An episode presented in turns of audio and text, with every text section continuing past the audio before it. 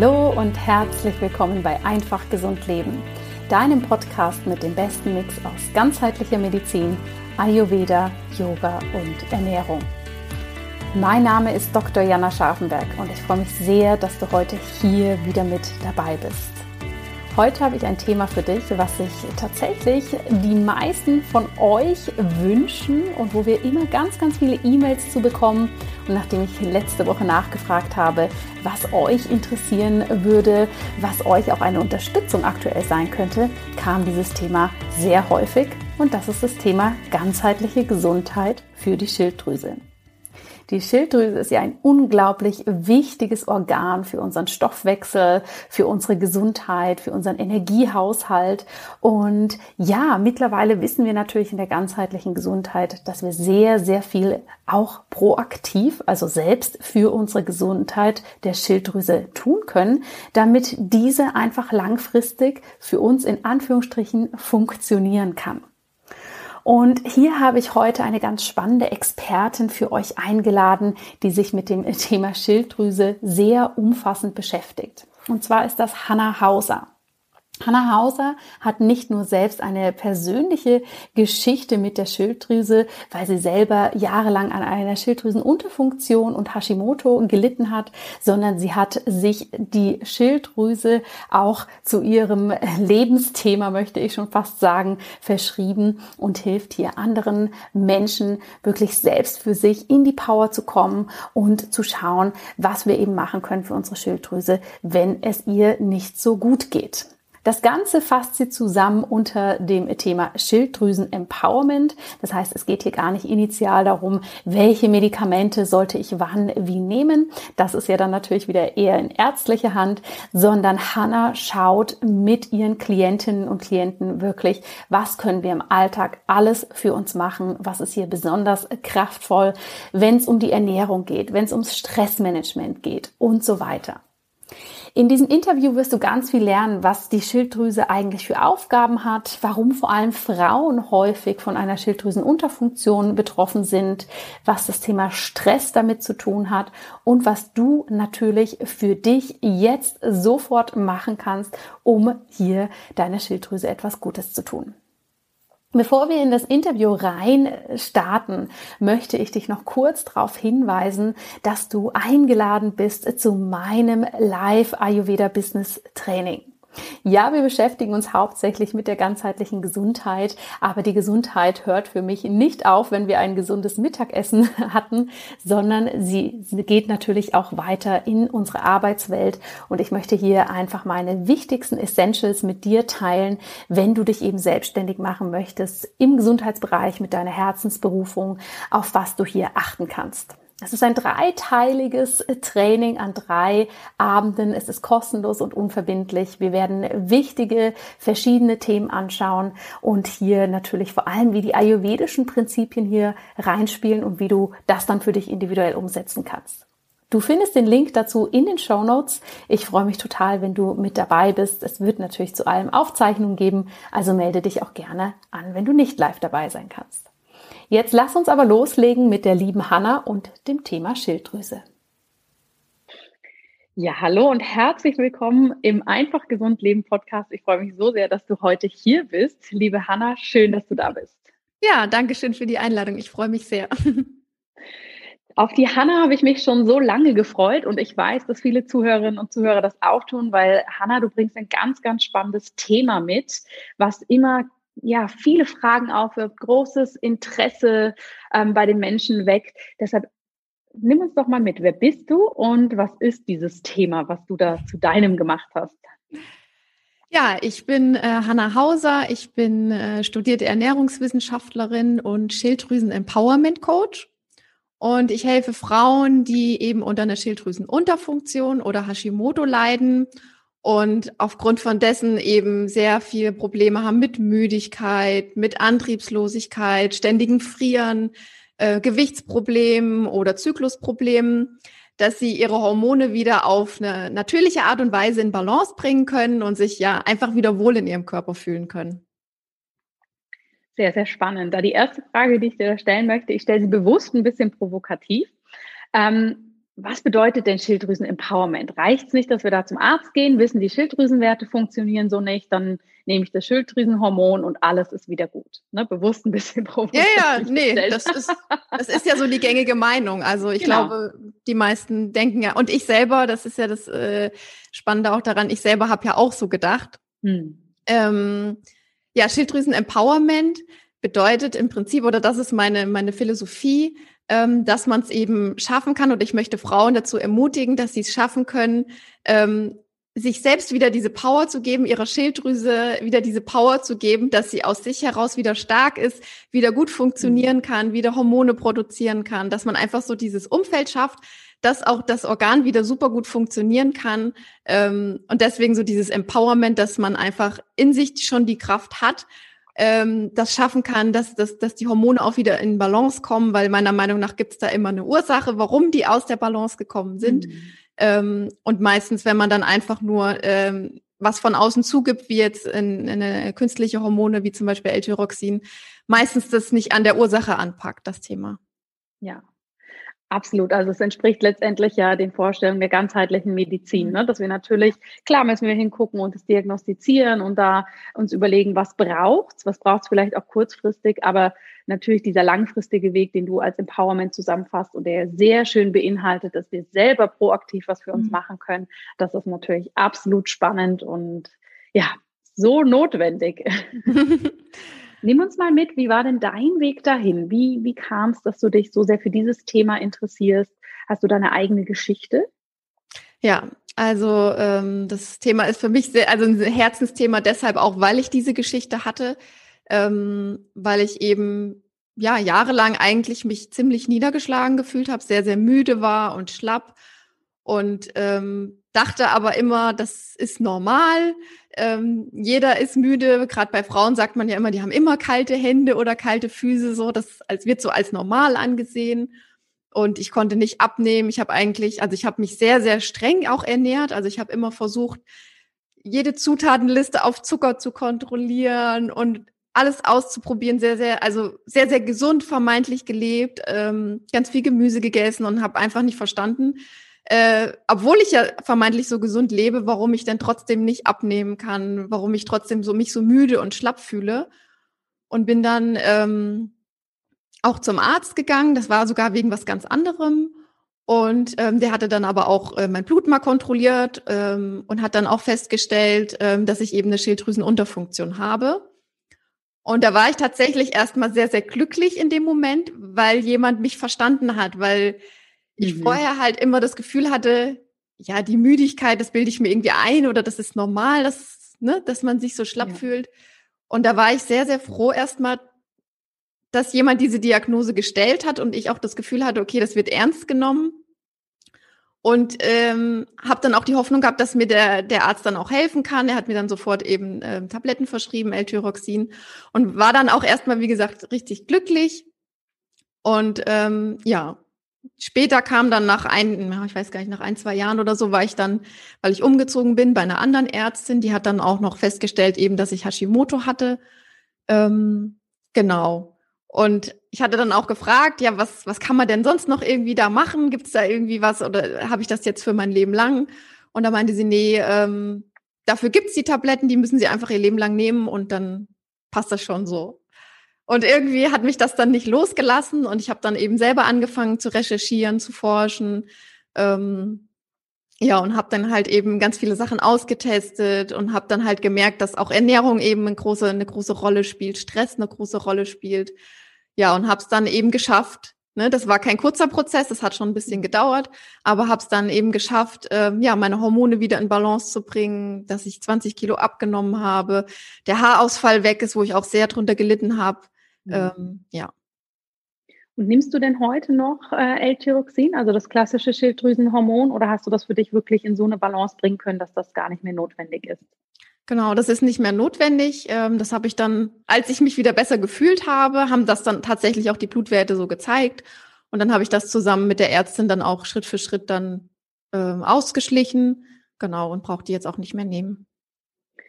Sehr, sehr spannend. Und das zeigt wirklich so schön, wie zentral unsere Schilddrüse ist, ja, weil ich meine, diese Symptome, die du gerade geschildert hast, die können wir natürlich mit ganz vielen Dingen in Zusammenhang bringen oder eben auch nicht. Mhm. Und ich mhm. glaube, das sind ja auch Zustände, die wir alle kennen. Ich bin müde, ich bin schlapp. Ne? Da wird ja auch schnell gesagt, das ist halt mal so, aber eben, mhm. das zeigt einfach, wie zentral dieses kleine, wunderbare Organ ist, wie sehr wir davon abhängig sind, dass sie eben die Hormone so gut produzieren kann und wie stark sie aber auch verschaltet ist mit allem im Körper. Hm, Kannst du uns vielleicht mal kurz so ein bisschen mitnehmen? Was ist die Schilddrüse? Was macht sie? Du hast ja kurz die Unterfunktion und Hashimoto angesprochen. Kannst du uns da mal so ein bisschen mehr noch in deine Welt mitnehmen, was das alles bedeutet? Mhm. Also die Schilddrüse ist unsere größte Hormondrüse und ist so ein bisschen die Energiezentrale, die also praktisch ähm, ja andere Zellen, andere Zellvorgänge, andere Organe so ein bisschen stimuliert oder wenn sie eben sehr schwach ist, dann eben hemmt. Das heißt, die Hormone von der Schilddrüse ähm, steuern fast alle Zellen im Prinzip und machen die Energiegewinnung sozusagen an, also den Motor an. Ähm, das heißt, wenn sie sehr, sehr gut läuft, dann ist uns eben oft warm. Wenn es natürlich zu viel ist, dann haben wir eine Überfunktion, dann haben wir vielleicht auch eine Nervosität oder so eine innere Unruhe. Und wenn sie aber eben ähm, schwächer wird oder weniger Hormone produziert, ähm, dann ist es halt oft so, dass alles so ein bisschen träger läuft, die Verdauung vielleicht auch träger läuft, alles so ein bisschen langsamer läuft und wir uns so ein bisschen antriebslos fühlen, weil sie eben ja auf verschiedenste Körperorgane äh, eben Einfluss nimmt und da dann eben die Energiegewinnung auch ähm, steuert. Mhm. Und dann diese Sonderform Hashimoto. Kannst du da noch was zu sagen, was dann das Spezielle daran ist? Mhm, das ist eine Erkrankung, eine Autoimmunerkrankung. Das heißt, ähm, der Körper denkt, dass die Schilddrüse der Feind ist sozusagen. Also ähm, der Körper denkt, okay, das Ge Gewebe gehört nicht zu mir, ich muss das mhm. bekämpfen und dadurch entsteht eben so eine, eine Re Überreaktion vom Immunsystem und das äh, Immunsystem versucht, die Schilddrüse ähm, zu bekämpfen, abzubauen. Oft wird dann die Schilddrüse auch kleiner, also die verringert sich dann auch die Größe de des Organs. Ähm, mhm. Genau, und das ist eben auch eine Entzündung sozusagen. Und das geht dann immer mit einer Unterfunktion einher, dass sozusagen das Zellgewebe zerstört wird und die Hormone nicht mehr produziert werden können? Oder kann das auch bedeuten, dass alles außer Rand und Band ist und irgendwie Hormone produziert werden? Tatsächlich ist es oft so, dass erstmal alles äh, außer Rand und Band ist. Am Anfang haben viele auch wirklich erstmal eine Überfunktion. Das kann sein, weil dann auch Gewebe erstmal zerstört wird und freigesetzt wird, dass dann erstmal mhm. eine Überfunktion entsteht. Bei den meisten Frauen aber tatsächlich über die Zeit hinweg ist es bei den meisten dann am Ende eine Unterfunktion. Ja. Okay, vielen Dank, dass du uns damit reingenommen hast. Jetzt ist es ja tatsächlich so, dass diese Symptome sehr, sehr vielfältig sein können, ne? dass wir wirklich sagen, die Schilddrüse hat auf alles einen Einfluss. Das heißt, wie kann ich für mich selber, wenn ich das Gefühl habe, hm, ich habe nicht so viel Energie, vielleicht hat es was mit der Schilddrüse zu tun, wie kann ich da für mich am besten vorgehen, um mich da selber für mich so ein bisschen reinzufinden? Wann macht es auch Sinn, das wirklich abchecken zu lassen? Was sind da so deine Empfehlungen? Mhm. Also was ich eine, eine tolle, einen tollen Test finde sozusagen ähm, oder einen ersten Eindruck gibt auf jeden Fall unsere Körpertemperatur. Ähm, das heißt, das ist was, was wir auch schon mal zu Hause testen können. Ähm, viele Frauen ähm, machen ja, tracken sowieso ihre Temperatur, wenn sie vielleicht natürlich verhüten. Ähm, mhm. Ähm, ansonsten kann man auch so einfach mal morgens nach dem ähm, Aufwachen, aber bevor man aufgestanden ist sozusagen, also wenn man noch gerade so aufgewacht ist, mal die Temperatur messen, so in den ersten drei, vier Tagen des Zykluses und da mal einen Mittelwert nehmen und gucken, wie hoch die Temperatur ist, weil das eben schon so ein Indiz dafür ist, wie gut die Schilddrüse so grundsätzlich läuft, ob der Motor sozusagen läuft mhm. oder ob alles so ein bisschen auf Sparflamme ist. Und wenn man da merkt, dass die Temperatur, also eine gute Temperatur ist so bei 36,8 oder eben höher. Und wenn man da aber eine niedrigere Temperatur hat, dann ist auf jeden Fall schon mal, kann man schon mal näher gucken, ist vielleicht, wenn dann noch Müdigkeit dazu kommt oder langsame Verdauung oder sowas, dann könnte man schon vielleicht auch mal das abklären lassen, ähm, ob mhm. vielleicht die Schilddrüse da auch ein Problem ist. Mhm. Super Tipp. Also das heißt, jeder von uns kann für sich zu Hause da was machen. Mhm. Jetzt hast du ganz häufig gesagt Frauen. Ist es so, dass Frauen mehr davon betroffen sind? Tatsächlich ja, das finde ich auch super spannend und da bin ich auch immer am Forschen, woran das liegt, ähm, warum das so ist. Ähm, ich habe so ein paar Vermutungen. Also tatsächlich ist es so, dass, glaube ich, Bei Hashimoto zum Beispiel 80 bis 90 Prozent sind es Frauen und sehr, sehr mhm. wenige Männer davon betroffen. Und ich könnte mir zum einen eben vorstellen, weil viele Frauen eben ähm, zum Beispiel die Antibabypille genommen haben, ich auch viele Jahre lang leider, mhm. ähm, eben diese hormonellen Verhütungsmittel, die ja auch wieder ähm, unser ganzes Hormongleichgewicht äh, durcheinander bringen können, auch die Schilddrüse dann auch wieder durcheinander bringen können.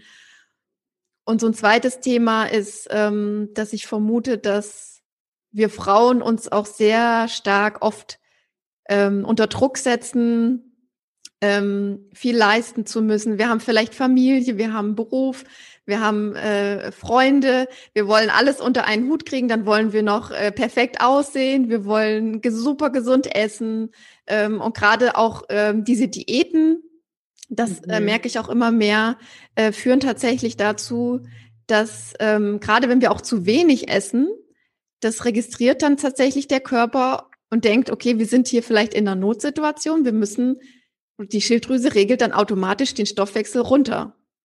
Mhm. Und das ist auch, glaube ich, oft so ein, so ein, ja, was halt Frauen oft machen, dass sie halt von einer ja. Diät zur anderen springen und viel zu wenig teilweise auch essen. Meinst du damit ganz spezifische Diäten ähm, oder geht es jetzt mehr um die Kalorienmenge, dass man wirklich sagt, am Ende des Tages sind, ist die Kalorienzufuhr zu wenig? Ähm, kannst du uns da noch ein bisschen mitnehmen, ob du da für dich ent etwas entdeckt hast, um das noch ein bisschen genauer zu mhm. beleuchten? Also ich glaube auf jeden Fall, wie du meintest, also die, die Menge an sich von den Kalorien ist auf jeden Fall ein Thema. Wenn das zu wenig ist, dann ist das schon ein Alarmzustand im Körper. Dann denkt er, okay, irgendwie sind wir hier in der Not. Mhm. Wir können nicht mehr mit voller Power alle Organe irgendwie laufen lassen. Das würde ja nicht funktionieren. Also es ist ja eigentlich ein Schutzmechanismus, eigentlich was Gutes dann von unserem Körper, mhm. dass er sagt, ja. Schilddrüse, regel mal alles so ein bisschen runter, ähm, damit alles ein bisschen langsamer läuft. Und dann aber auch, ähm, was ich zum Beispiel auch gemacht habe, dass ich viel zu wenig ähm, Kohlenhydrate, dass ich mich eben low carb ernährt habe, äh, ganz strikt Zucker verzichtet, äh, teilweise auch gar keine Kohlenhydrate mehr gegessen habe. Und das ist auch so was, was, viele, glaube ich, ähm, vielleicht auch schon mal getestet haben und was oft auch tatsächlich zu Schilddrüsenunterfunktion führen kann. Hm, mhm. Hast du Erfahrungen, wie es mit dem großen ähm, Thema intermittierendes Fasten ist? Denn das ist ja was, was in sehr vielen Studien und von sehr vielen Ernährungswissenschaftlern auch, ja, sagen wir mal, sehr befürwortet wird. Hat das eine Auswirkung auf die Schilddrüse aus deiner Sicht? Also meine persönliche Meinung ist, dass es nicht so gut ist für die Schilddrüse. Ähm, Gerade wenn man morgens eben, also bei den meisten, die intermittierendes Fasten machen, frühstücken ja dann nichts, sondern essen mhm. dann erst mittags. Und ähm, das ist meiner Meinung nach schon sehr, sehr kritisch, weil der Körper ja über Nacht schon fastet. Und gerade bei Frauen, die eben auch schon Schilddrüsenprobleme haben, kann die Leber auch nicht so viel äh, Glykogen speichern, nicht so viel Kohlenhydrate, um den ganzen Körper mit Energie zu versorgen. Und wenn wir dann morgens auch nichts frühstücken, läuft es sozusagen, also die Leber sowieso schon, hat schon keine äh, Speicher mehr an Energie und die Leber auch sehr, sehr wichtig ist für die Umwandlung von den Schilddrüsenhormonen. wenn wir dann eben nichts frühstücken und dann also über eine sehr, sehr lange Zeit fasten, dann ähm, werden oft auch Stresshormone ausgeschüttet, was auch wieder die Nebenniere ähm, auch stressen kann, die auch wieder eine Rolle spielt mit der Schilddrüse. Ja. Ja, ich finde es so spannend, dass du das sagst, weil ich finde, wir hatten so gerade im letzten Jahr oder in den letzten zwei Jahren kamen ja eben sehr, sehr viele Studien raus, dass das einen positiven mhm. Einfluss hat und was ja auch schön ist, jetzt kommt gerade auch so ein bisschen, ne, so sagen wir mal, die andere Seite. Was kann das mit dem weiblichen Zyklus, was kann das mit der Schilddrüse ähm, zu tun haben? Wann kann das Sinn machen und wann kann es aber eben auch keinen Sinn machen? Deshalb vielen Dank, dass du da auch deinen Input zugegeben hast. Was bedeutet das für unsere Schilddrüse? Was wäre ähm, in Bezug auf die Ernährung von deiner Seite gute Tipps, die jeder für sich jetzt schon zu Hause umsetzen kann, um hier nicht nur sich selbst gut mit Energie zu versorgen, sondern auch der Schilddrüse etwas Gutes zu tun. Mhm. Also was ich immer ähm, auch mit meinen Kundinnen gerne mache, ist, dass sie einfach mal selber schauen und sich mal beobachten, ähm, wenn ich jetzt eine Mahlzeit zu mir nehme, ähm, wie fühle ich mich danach? Also habe ich danach kalte Hände zum Beispiel, hm. dann ist das ein Zeichen vielleicht, dass es nicht so gut war für meine, für meine Schilddrüse. Oder ist mir danach warm? Äh, ich ne, würde am liebsten die Jacke ausziehen, habe warme Hände, äh, vielleicht nach einer schönen, nach einem schönen Eintopf oder sowas. Oder auch, kann auch, es können tatsächlich auch kalte Speisen sein, die einen aber aufwärmen. Ist auch mhm. spannend. Ähm, Und da mal so ein bisschen halt aufzu, also so ein bisschen sich selber zu beobachten, ähm, welche Lebensmittel einem da gut tun, auch ein Indiz eben dafür sind, dass es der Schilddrüse gut tut. Und ähm, grundsätzlich ist auch immer sehr, sehr gut, ähm, wenn man versucht, den Blutzuckerspiegel relativ konstant zu halten. Also eben nicht längere Zeit zu fasten, sondern wirklich, also bin ich eher Fan davon, äh, kleinere Mahlzeiten und eher öfter auch essen, auch gut frühstücken, wie es im Ayurveda ja eigentlich auch, äh, wie man das ja auch irgendwie sagt. Und ähm, ja, das ist auf jeden Fall was, was schon sehr viel bringen kann. Gibt es da aus deiner Sicht Lebensmittel, die für die Schilddrüse ähm, ja eher kritisch sind? Das liest man ja auch manchmal oder wenn man googelt, ne, da unsere klassischen Kollegen Gluten und Zucker und Alkohol werden ja da häufig mal genannt. Gibt es da aus deiner Sicht, ähm, aus deiner Erfahrung, vielleicht auch aus Studien etwas, wo du sagst, ja, da sollte man wirklich schauen? Mhm. Also ähm, ja, Alkohol auf jeden Fall, weil es ja wiederum die Leber äh, auch belasten kann und die Leber ja, wie gesagt, wichtig ist für die Umwandlung von den Schilddrüsenhormonen in die aktive Form. Deshalb ist auch alles, was wieder für die Leber gut ist, ist auch wieder für die Umwandlung für die Schilddrüsenhormone gut. Und ähm, ansonsten, was oft auch ist, es äh, sind so kohlartige, kohlartige Gemüse, Goitrogene sagt man dazu auch ähm, oder auch Brokkoli, Weißkohl, solche äh, Sachen, auch, auch, teilweise auch Hülsenfrüchte. Ähm, teilweise, wenn die eben, weil viele auch gerade mit Hashimoto, die haben eben auch einen entzündeten Darm mhm. und ähm, gerade so schwer verdauliche Lebensmittel können das dann noch verstärken. Ähm, Gerade wenn es dann wirklich, dann kommen Blähungen, das ist auch so ein Zeichen, wo man mal drauf achten kann, welche Lebensmittel machen denn Blähungen bei mir, weil das dann auch wieder ein Zeichen ist, dass der Darm dann noch mehr gereizt ist ähm, und das dann auch wieder nicht so gut für die Schilddrüse ist. Mhm. Ja, sehr, sehr spannend. Ich habe jetzt eben auch eine Kollegin, die sich gerade sehr mit dem Thema Schilddrüse auseinandersetzt. Sie ist vegan, ja, und hat jetzt für sich festgestellt, weil sie eben Hülsenfrüchte weglassen ähm, soll, mal für eine gewisse Zeit, dass sie auch sagt, hoppala, jetzt darf ich mich hier nochmal ganz neu justieren. Mhm. Sie hat mir das auch so erzählt. Finde ich extrem spannend. Und was ich noch spannender finde, ist das, was du gerade auch schon angesprochen hast, Darm und Schilddrüse. Ja, weil natürlich der Darm, auch den sehen wir als Zentrum für unsere Gesundheit an. Wir wissen, wie komplex der ist, einfach mit diesen Schlagworten Mikrobiom, Bauchgehirn und so weiter. Wie ist denn hier der Zusammenhang nicht nur zwischen Hashimoto und entzündeter Darm, sondern auch allgemein Schilddrüse und Darm? Mhm. Also generell ist es eben auch so, zum einen, ähm, ein Großteil der Schilddrüsenhormone wird in der Leber umgewandelt aber tatsächlich auch ein kleiner Teil auch im Darm. Also da denkt man mhm. auch wieder, also das ist Wahnsinn, was der Darm wirklich für eine Funktion hat. Also nicht nur Nahrung verdauen, sondern auch wirklich Hormonproduktion tatsächlich oder Hormonumwandlung. Und was ein Thema oft ist bei, bei Frauen mit Unterfunktion, ist, dass sie eben ähm, nicht mehr so viele Verdauungssäfte produzieren, Verdauungsenzyme, die ja wichtig sind, um die Nahrung auch aufzuspalten. Ähm, weil es ja nichts bringt, wenn man die ganze Zeit ganz viel Gemüse isst, aber der Darm das gar nicht in die Nährstoffe vielleicht aufspalten kann. Und da finde ich es eben auch spannend, was äh, eben die ayurvedische Meinung dazu ist, dass man eben auch sehr viel warm ist, sehr viel gekochtes isst, mhm. weil das mhm. ja auch viel einfacher dann auch ist für den Darm äh, aufzuspalten mhm. ähm, in die Nährstoffe. Und ähm, genau, und was ich auch schon mit meinen Kunden auch teilweise äh, trainiere sozusagen, ist, dass man eben auch mal drauf achtet, langsamer zu essen, weil oft mhm. sind wir so irgendwie on the go, dann essen wir hier noch was äh, ne, nebenbei oder wir haben Fernsehen an und essen nebenbei. Und auch da kann der Körper ja gar nicht registrieren, dass wir gerade essen und kann auch gar keine Verdauungsenzyme produzieren. Und gerade eben bei Schilddrüsenproblemen, wo wir sowieso schon viel weniger von diesen Säften produzieren, kann es dann auch gefährlich werden. Mhm. Ja, super interessant. Gibt es auch Zusammenhänge zwischen dem Mikrobiom und der Schilddrüse? Weil auch hier zeigen ja neueste Forschungen, ne, die Zusammensetzung des Mikrobioms, was hat das für eine Auswirkung auf unseren psychoemotionalen Zustand, auf, auf Stoffwechselerkrankungen und so weiter. Ist dir da etwas bekannt? Mm, ja, das ist auch ein super spannendes Feld. Ähm, was zum Beispiel spannend ist, was ich jetzt auch immer mal äh, bei Instagram mal gefragt habe, wie viele von meinen Followern, die ja alle irgendein Thema haben mit Schilddrüse, mhm. zum Beispiel gerne ähm, Essig, also Sachen äh, essen, die, also saure Gurken zum Beispiel oder was, was so diesen Essiggeschmack hat. Und da war ich echt überrascht, ähm, weil ich glaube 80 Prozent oder so haben gesagt, dass sie das mögen, Weil ich kenne mhm. zum Beispiel meinen Freund, der mag das gar nicht. Also wenn der irgendwo schon Salat irgendwie so Essig riecht, dann findet er das ganz äh, furchtbar.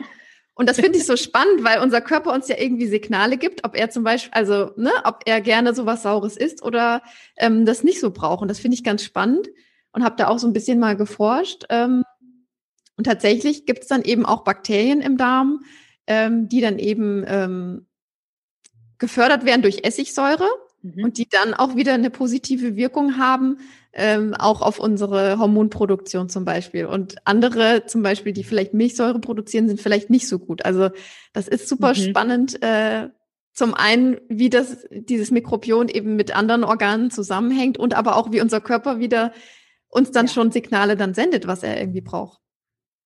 Ich finde das auch total spannend. Ne? Und ich denke mir manchmal, boah, wir sind jetzt so weit fortgeschritten in der Forschung, aber trotz alledem werden wir dieses wunderbare Mysterium Körper nie bis ins Ende verstehen können, wie solche Dinge zusammenhängen. Ich kriege da gerade Gänsehaut, wenn ich darüber nachdenke, wie ja. toll der Körper das einfach macht und wie sehr diese Signale kommen. Ja, und natürlich müssen wir auch nicht jedes Mal über so ein Signal nachdenken, aber wenn wir lernen, für uns intuitiv vorzugehen, wie viel Gutes wir uns dann mhm. Schon tun können, das finde ich echt immer wieder faszinierend. Ja, Total. Ja. Schilddrüse, Darm, ähm, ganz wichtige Themen. Das andere, was du ja vorhin schon hast mit anklingen lassen, was natürlich ähm, viele Frauen betrifft, ist ne, so dieser Druck von außen, viel zu tun, lange To-Do-Liste. Ähm, ich glaube, 2020 hat uns gezeigt, dass ja einfach wahnsinnig viel los sein kann, was sich vor allem in Themen Stress, Angst, Panikstörungen und so weiter sehr, sehr klar äußern kann, Schlafstörungen und so weiter. Wie ist das? Wie ist es, wenn wir in einem starken Stress sind? Was macht das mit unserer Schilddrüse? Weil ich glaube, viele Menschen stellen sich das vor, naja, ich bin gestresst, das ist zwar nicht so gut für meine Gesundheit, aber was das konkret heißt und was es auch konkret für unsere einzelnen Organe bedeutet, machen sich die meisten, glaube ich, nicht so bewusst. Kannst du uns mal hier mitnehmen, was hier der Zusammenhang ist?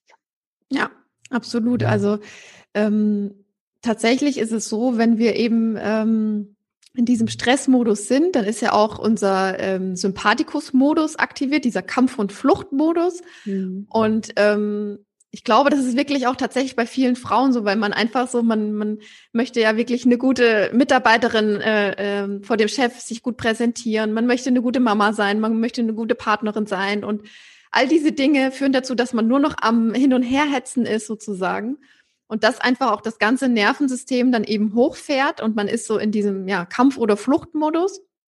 Und da hat man wirklich auch äh, festgestellt, ähm, dass das, wenn das wirklich über eine längere Zeit ähm, im Körper herrscht, dieser Modus oder halt chronisch irgendwann auch wird, dass das dann einfach einen negativen Effekt auf die Schilddrüse hat, weil dieser mhm. Alarmzustand, ähm, wenn der hoch ist, dann ist es halt einfach wichtiger, ähm, ja, jetzt, dass das Gehirn schnell arbeitet, um Lösungen zu finden. Ähm, und dann ist es zum Beispiel egal, ob jetzt die Haare Energie bekommen, ja. Also die, deshalb, das sieht man dann vielleicht, dass man zum Beispiel Haarausfall hat, weil der Körper denkt dann, ja gut, die Haare sind jetzt nicht so wichtig. Wir haben hier richtig, wir sind in Not, wir sind in einer Notsituation. Mhm. mhm. Ähm, die Verdauung ist jetzt auch nicht wichtig, die Haare sind nicht wichtig.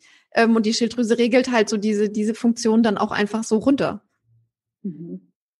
Ja, und natürlich auch mit dem weiblichen Zyklus. Ne? Ich glaube, das dürfen wir ja auch noch erwähnen, wie spannend das ist. Das kennen wahrscheinlich viele Zuhörerinnen, dass sobald wir im Stress sind, bei vielen der Zyklus ein ganz, ganz feiner Pegel ist, ja, dass da wirklich dann ähm, aussetzt, unregelmäßig wird. Und auch da, das wissen wir ja auch aus der Medizin schon lange, dass wenn ein Kinderwunsch da ist und ähm, ja, dass sich eher so äußert, dass eben der Kinderwunsch sich nicht umsetzen lässt, also ergo ein unerfüllter Kinderwunsch, dass hier ganz, ganz schnell und sehr genau bei der Schilddrüse nachgeschaut wird, ist das ein Thema, weil das tatsächlich, glaube ich, wenn es um die körperlichen Ursachen geht, eine wirklich der häufigsten Ursachen ist für einen unerfüllten Kinderwunsch.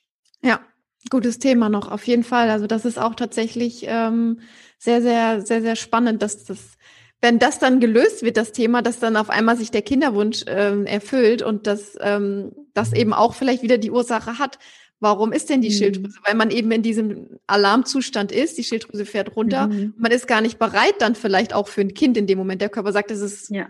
selbst der Zyklus ist vielleicht dann nicht wichtig oder die Periode, weil das ist ja eigentlich ein Zeichen von, wir sind bereit für eine Geburt oder ja. ne, es kann alles normal funktionieren. Und wenn wir aber in dieser Alarm, in diesem Alarmzustand ja. sind, dann ist der Körper nicht bereit. Ja, Absolut. Natürlich nicht der einzige Grund, ne? einfach nochmal für alle Frauen, dass ihr euch jetzt nicht unter Druck gesetzt fühlt, aber einfach, das ist etwas, was wir nicht außer Acht lassen dürfen und das nochmal ganz klar zeigt, wie eng das alles zusammenhängt. Ich würde gerne noch einen kleinen Schwenker machen, weil wir jetzt über die Unterfunktion gesprochen haben, wie Schilddrüse, Darm, Stress, Zyklus, Ernährung, alles zusammenhängt. Du hast ja vorhin, was ich so spannend fand, ähm, erzählt, dass es bei dir Hashimoto war, also diese Autoimmunkomponente. Und dass du es aber für dich mit deiner Methodik, mit deiner Erfahrung, ähm, ja, hinbekommen hast, dass du tatsächlich die ähm, Hormone aktuell nicht nehmen musst oder nicht mehr nehmen musst. Nimm uns da noch mal ein bisschen mit. Gibt es da noch ein bisschen andere Besonderheiten, wenn eine Autoimmunkomponente mit reinspielt? Dürfen wir hier nochmal anders auf die Ernährung achten? Braucht es ein anderes Vorgehen, als wenn wir jetzt in Anführungsstrichen sagen, wir haben nur eine Unterfunktion, die jetzt, sagen wir mal, stark mit Stress assoziiert ist? Mhm. Also gerade bei, bei Autoimmunerkrankungen spielt der Darm eigentlich wirklich tatsächlich so mit die größte Rolle, ähm, weil es tatsächlich auch so ist, dass ähm, bestimmte ähm, Lebensmittel, zum Beispiel bei manchen Frauen eben auch Gluten, werden dann auch vom Immunsystem angesehen. Also es ist dann halt in, in einer Überreaktion in so einer Autoimmunerkrankung des Immunsystems und das sieht dann manche äh, Teile von Lebensmitteln, wie zum Beispiel Gluten, sieht es dann eben als Feind oder auch tatsächlich, weil da gibt es Ähnlichkeiten zu einem Schilddrüsenhormon vom, vom chemischen Aufbau her, mhm. dass der Körper dann zum Beispiel sieht, oh, ähm, das sieht jetzt aus wie ein Schilddrüsenhormon und der, die Schilddrüse ist ja aktuell mein Feind. Das heißt, es gibt dann auch noch mal eine Entzündung im Darm. Mhm. Also das ist tatsächlich auch ähm, sehr, sehr spannend. Was ich aber auch wieder schön finde, ähm, was ich auch jetzt bei meinen Kunden sehe, dass sowas auch wieder umkehrbar ist. Also zum Beispiel auch, dass teilweise viele Frauen eben am Anfang keine Milch vertragen, kein Gluten vertragen, aber dass sich tatsächlich der Darm auch wieder erholen kann und man dann nach einer gewissen Zeit auch tatsächlich wieder Brot essen kann oder halt Getreide essen kann oder Milch äh, trinken kann. Und das finde ich so spannend, weil ich auch immer am Anfang dachte, okay, das, es gibt nur entweder oder. Entweder ich kann nie wieder Gluten essen, das ist halt so, oder ähm, mhm. ich kann mhm. nie wieder Milch essen. Aber dass tatsächlich da auch sich wieder was verändern kann, dass wir teilweise oder auch Histaminintoleranzen, dass die teilweise sich auch wieder auflösen können, das ist halt total spannend ich finde es auch super spannend und auch da, ne, das habe ich auch bei mir im Studium noch so gelernt, so, okay, Autoimmunerkrankungen mit der Schilddrüse können assoziiert sein mit Autoimmunerkrankungen des Darms, wo man heutzutage auch einen ganzheitlicheren Blick sich mal traut, ähm, dem zu öffnen und zu sagen, ja gut, vielleicht ist die Autoimmunkomponente unterm Strich eine ähnliche oder die gleiche, die sich natürlich einfach in den unterschiedlichen mhm. Organen anders zeigt. Ne? Anstatt ja. zu sagen, oh ja, wenn ich A bekomme, ist es wahrscheinlicher, dass ich B auch bekomme. Mhm. Toller, ja, tolle ja. Ansicht, ja. ja. Sehr, sehr spannend, Hanna. Das ist eine unglaublich interessante Welt. Was ich mich häufig frage, vielleicht habe ich da aber auch einen, sagen wir mal, etwas verschobenen Blick, weil natürlich viele Menschen auf mich zukommen, genau mit diesen Schilddrüsen-Themen. Ähm, ist es tatsächlich so, dass die Schilddrüsenunterfunktion, dass die Autoimmunerkrankung immer mehr zunehmen? Oder nehmen wir sie jetzt einfach viel klarer wahr, weil es diese ganzen Erkenntnisse gibt? Mhm. Tja, das ist eine gute Frage. Also ich glaube. Oh, ich habe gehofft, dass du uns sofort eine schlaue Antwort geben kannst. Nee, das, also ich das habe ich auch nicht. nee. nee, tatsächlich, ich, ich weiß es nicht. Also ich, vielleicht auch beides. Also vielleicht wird's mehr, aber wir haben auch mehr. Also ich selber beschäftige mich ja 100 Prozent mit meiner Zeit sozusagen mit. Deswegen sehe ich überall nur dieses Thema. Ja. Ist ja so, wenn man dann so ein sein Herzensthema hat, dann sieht man das überall. Deswegen weiß ich nicht, Stimmt. ob nur ich das jetzt so wahrnehme oder ob das auch äh, anders wahrgenommen wird. Ähm, aber ich finde es eigentlich schön, ähm, dass mehr Menschen sich darüber Gedanken machen. Noch schöner fände ich es halt, dass man dann auch schaut, nicht nur, also dass man einmal guckt, habe ich die, diese, diese Diagnose, aber dann auch, was kann ich denn noch tun, und noch mhm. so ein mhm. bisschen forschen, was könnten denn die Ursachen noch sein? Was ist bei mir jetzt gewesen? Wann ist das zum Beispiel aufgetreten? Ähm, weil viele Frauen zum Beispiel auch, äh, bei denen tritt das dann eben auch zum Beispiel entweder nach der Schwangerschaft auf oder aber auch teilweise nach einem Trauma oder nach einem Unfall, ähm, also nach bestimmten Situationen. Die meisten, ähm, also eine, die meisten haben werden nicht geboren mit einer Schilddrüsenunterfunktion, sondern das entwickelt sich tatsächlich dann irgendwann im Laufe des Lebens. Ja, auf jeden Fall. Und auch da, wenn wir diesen ganzheitlichen Blick wagen, ja, das heißt ja auch nicht umsonst Schilddrüse. Das heißt, es, ein Schild, wenn wir das anschauen, ist ja auch etwas, ne, was uns mhm. schützt. Und gerade da, wenn sozusagen, sagen wir mal, unser, unser Schutz, ob wir den jetzt energetisch, körperlich, emotional sehen, wenn, wenn hier sozusagen das überschritten wurde, ähm, aufgrund eines Unfalls, ja, so geht ja da die mhm. ganzheitliche Psychosomatik ran. Und das finde ich auch so interessant, dass das dann eben auf dieser Ebene sich häufig auch mal durch die Schilddrüse äußern kann. Tolles Bild, ja, mit dem, ja. es wie so ein Schutzorgan ist. Und wie gesagt, auch wenn wir sind oft äh, so ein bisschen sauer, ja, unsere, meine Schilddrüse läuft so langsam, mein Stoff, Stoffwechsel läuft so langsam, andere Frauen mhm. können essen, was sie wollen. Aber dass die Schilddrüse, dass wir eigentlich gar nicht sauer auf sie sein müssen, sondern dass sie uns wirklich schützt. Auch ja. indem sie den Stoffwechsel runterfährt, weil sie vielleicht nicht genug Energie bekommt und uns schützen will, dass wir nicht ausbrennen sozusagen. Ne? Das ja. ist eigentlich auch ein schönes Bild. Ja, ja, dass sie da selber quasi gut haushaltet und sagt, jetzt mhm. muss ich ein bisschen runterfahren, ich äh, gebe die Signale und ich versuche das aber auch langfristig, ja, hier das Überleben zu sichern. Das stimmt, das ist absolut äh, spannend, hier zu sagen, hm, nicht in diesen Modus gehen, warum ist das jetzt so, mhm. sondern was kann ich machen? Und ich finde gerade deine Arbeit, ne, deshalb habe ich am Anfang die Frage auch bewusst so provokativ gestellt, weil ich finde, gerade bei der Schilddrüse neigen wir so schnell dazu, ah, okay, ich produziere halt nicht genügend Hormone, dann nehme ich das gut ist. Ja, wohingegen wir zum Beispiel bei einem Bluthochdruck da natürlich schon viel weiter sind und sagen, okay, ich kann jetzt die Tabletten nehmen, es fährt den Bluthochdruck etwas runter, aber die auslösenden Faktoren darf und muss ich anschauen. Und bei der Schilddrüse, meines Erachtens, hat sich das in der Medizin noch nicht so durchgesetzt. Deshalb umso schöner, dass es deine Arbeit gibt. Nimm uns da mal ein bisschen mit. Du hast gesagt, du begleitest Frauen dabei. Du gehst wirklich nicht nur in dieses hochwertige Wissen, was du hast, rein, sondern auch in das Empowerment, wie das jeder für sich umsetzen kann arbeitest du dann mit Menschen, bei denen schon eine Diagnose im Raum steht, das heißt, die das effektiv für sich wissen und wie geht es dann weiter? Was macht ihr? Mhm. Ja, also die meisten Frauen tatsächlich, ähm, die, mit denen ich arbeite, die, die wissen, dass sie eine Unterfunktion haben oder eben Hashimoto. Mhm. Und tatsächlich sind die Symptome sehr unterschiedlich. Also es gibt auch tatsächlich schlanke Frauen, ähm, die eine Unterfunktion haben. Also das gibt's auch. Ähm, das ist nicht so, dass man immer zum Beispiel irgendwie äh, Probleme hat abzunehmen, sondern es gibt tatsächlich auch schlanke Frauen mit Unterfunktion. Ähm, genau. Und die unterschiedlichsten Symptome sind auch so ein bisschen der Leitwert im Prinzip. Ähm, also ich finde es immer schön, wenn, wenn man am Anfang von so einem Coaching sich die Frau einmal auch aufschreibt, ähm, was sind meine Symptome, wie stark sind die?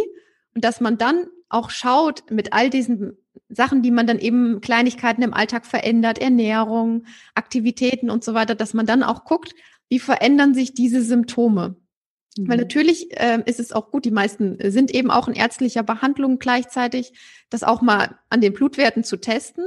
Aber ich möchte eigentlich die Frauen dazu ähm, ermuntern oder ermutigen, dass sie selber auch so ein bisschen spüren, ah, okay, das Symptom, was weiß ich, zum Beispiel kalte Hände, das ist ja was, was man sehr, sehr gut immer merken kann oder eine kalte mhm. Nase.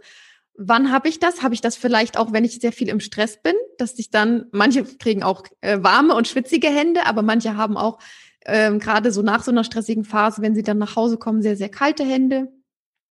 Und dann mal so ein bisschen einfach ähm, testen, äh, welche Maßnahmen führen dazu, ähm, dass meine Symptome besser werden weil das, ich kann, ich gebe sehr, sehr viele Tipps zur Ernährung, ähm, zum Schlaf-Wach-Rhythmus, weil auch unser Biorhythmus zum Beispiel eine Rolle spielt bei der Schilddrüse, ähm, Bewegung, ähm, die weiblichen Hormone, ähm, all diese Dinge. Und dann finde ich aber immer, ähm, oder das ist eigentlich so die, die, äh, das bringt den langfristigen Erfolg, wenn die Frauen dann spüren, okay, wenn ich zum Beispiel heute mal eine Stunde in der Sonne spazieren war, ähm, geht es mir den ganzen Tag über besser. Ich habe das Gefühl, meine Symptome werden weniger, weil ich merke, die Sonne tut mir zum Beispiel gut. Also mhm. ähm, das, das, ähm, also ich bin nicht so ein Fan von fixe Ernährungspläne zum Beispiel rauszugeben mhm. und immer nur dieses, ähm, du musst das oder du, du darfst das nicht essen. ähm, klar gibt es so, so Beispiellebensmittel oder so, die bei jeder oder bei vielen Frauen gut tun für die Schilddrüse. Aber ähm, ich glaube, langfristig ähm, bringt es nichts, wenn man immer in dieser ich darf nicht, ich muss das, sondern dass man einfach so Dinge nach und nach testet und guckt, wie der Körper darauf reagiert. Ja. ja. Und das ist ja vorhin schon so schön gesagt mit Milch und Gluten, ne? dass du zum Beispiel eine Kundin hattest, der hat es gar nicht gut getan und dann aber Schritt für Schritt ging das auch wieder. Das mhm. ist sehr spannend. Vielen Dank. Zum Abschluss des Interviews würde ich gerne von dir deine drei Top-Tipps hören, was du täglich für deine Schilddrüse tust.